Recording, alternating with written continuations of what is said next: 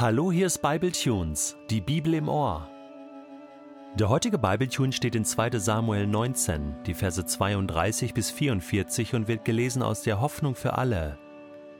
Barzilai, ein Mann aus Gilead, war von Roglim gekommen, um den König über den Jordan zu begleiten und sich dann von ihm zu verabschieden. Barzilai war 80 Jahre alt. Er hatte David in Mahanaim mit allem versorgt, was dieser zum Leben brauchte, denn er war sehr reich. Jetzt lud der König ihn ein. Komm mit mir nach Jerusalem an meinen Hof, es wird dir dort an nichts fehlen.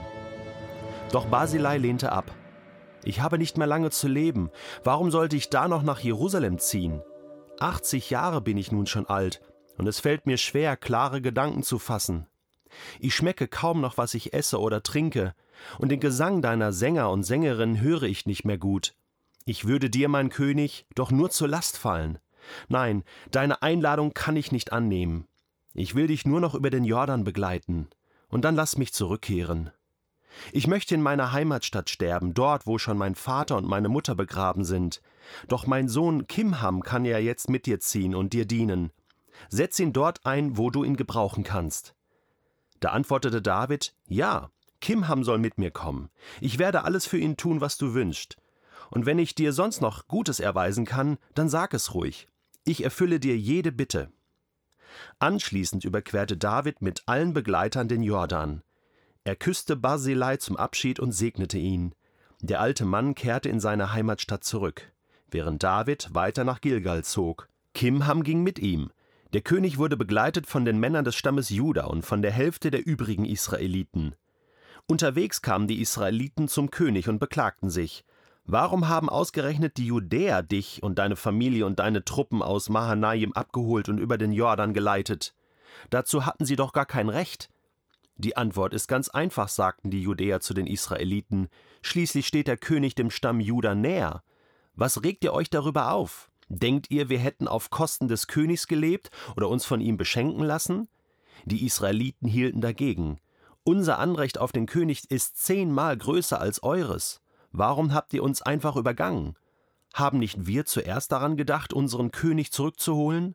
Die Judäer aber gaben nicht nach und behielten das letzte Wort. Also ich muss mir jetzt erstmal die Feuchtigkeit aus den Augen reiben.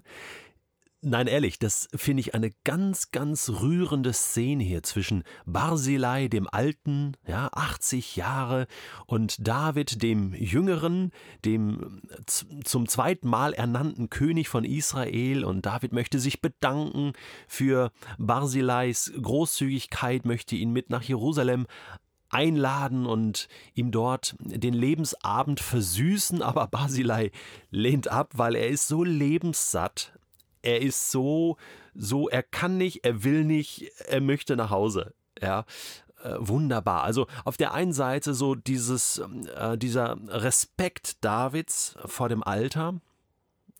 Könnte mir vorstellen, dass er in Barzilai auch so eine, so eine Art Vaterfigur gesehen hat. Ja, ein Gönner, ein Unterstützer.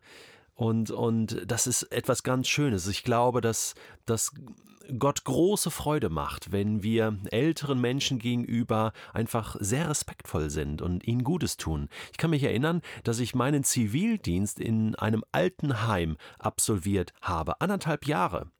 Und ganz ehrlich, das hat mir so gut getan. Es war zum Teil auch demütigend für mich, ja, also das, diese ganze Pflege und Waschen und, und da gab es auch manche äh, nicht so leckeren Szenen, sage ich jetzt mal so. Äh, ähm, aber was ja auch dazu gehörte, war ja die Zeit mit alten Menschen zu verbringen. Zum Teil waren diese Menschen krank oder senil aber zum Teil auch noch so richtig gut drauf. Und da habe ich so viel Schönes erlebt, äh, einfach von lebenssatten, lebensfrohen Menschen, die äh, einem sagen konnten, hey, Detlef, genieß dein Leben, äh, wenn du mal alt bist, dann, dann kannst du ähm, nicht mehr so frei entscheiden äh, und so weiter und so fort. Und ähm, und dann war es schon ein Highlight, wenn man sich mal dann Zeit genommen hat und eine Partie Mensch ärgere dich nicht gespielt hat oder eine Runde Skat, äh, solange es noch ging. äh, und derjenige die Karten halten konnte aus eigener Kraft und äh, oder mit dem Rollstuhl mal durch einen durch Park zu fahren und ähm, und und der der Mensch konnte einfach noch mal die die Vögel zwitschern hören und noch mal das Laub ähm, von den Bäumen fallen sehen. Äh, verstehst du, was ich meine? Also dieses dieses das löst etwas aus im Leben eines Jungen zu sehen, wie es alten Menschen geht. Man hat so ein bisschen das, äh, das gelebte Leben vor Augen. Auch ein bisschen Reife, aber auch manchmal äh, ein Scheitern und ein Unglücklichsein. Wie schön ist es und wie definitiv nicht selbstverständlich ist es, wie Barzilai sagen zu können, ich bin lebenssatt, ich bin reich, ich habe viel erlebt und nun, nun darf ich einfach sterben. Ich bin, ich hatte ein erfülltes Leben, das ist nicht selbstverständlich. So etwas kann man nur aus den Händen Gottes nehmen. Wir lesen ja von einigen lebenssatten Menschen in der Bibel. Abraham zum Beispiel mit 175, Mose mit 120. Obwohl er nicht ins verheißene Land durfte, war er doch lebenssatt und durfte viel erleben mit Gott und dem Volk Israel, oder? Ähm, genauso auch Hiob. Am Ende war alles gut und er durfte wirklich äh, noch ganz viel Segen aus Gottes Händen empfangen und, und erfüllt und glücklich sterben. Das ist keine Selbstverständlichkeit. Auch Simeon im Neuen Testament durfte noch Jesus als Baby sehen und, und sagt, nun kann ich endlich sterben. Was ist das für ein Vorrecht? Was ist das für ein Vorrecht, am Ende seines Lebens, so mit 80, 90, 100, noch mit Gott unterwegs zu sein? Das Buch Prediger in Kapitel 12 macht uns darauf ja schon aufmerksam. Denk schon als junger Mensch an deinen Schöpfer. Bevor die beschwerlichen Tage kommen und die Jahre näher rücken, in denen du keine Freude mehr am Leben hast. Ja, und dann wird das genau beschrieben, was Barzillai auch dem David dann sagt. Dann wird das Licht immer dunkler für dich, Sonne, Mond, Sterne verfinstern sich. Ja, deine Hände, mit denen du dich schützen konntest, zittern, deine starken Beine werden schwach und krumm. Zähne fallen dir aus, ne? deine Augen werden trübe, deine Ohren können den Lärm auf der Straße nicht mehr wahrnehmen, deine Stimme wird leiser, du kannst nicht mehr schlafen, Dein Haar wird weiß, mühsam schleppst du dich durch den Tag, deine Lebenslust verschwindet. Denk an deinen Schöpfer, wenn du noch jung bist. Ich glaube, das hat David mitgenommen. Das hat David mitgenommen von Basilei. Einfach diesen, diesen äh, Segen, diese Lebensfülle. Und er hat ihn gesegnet.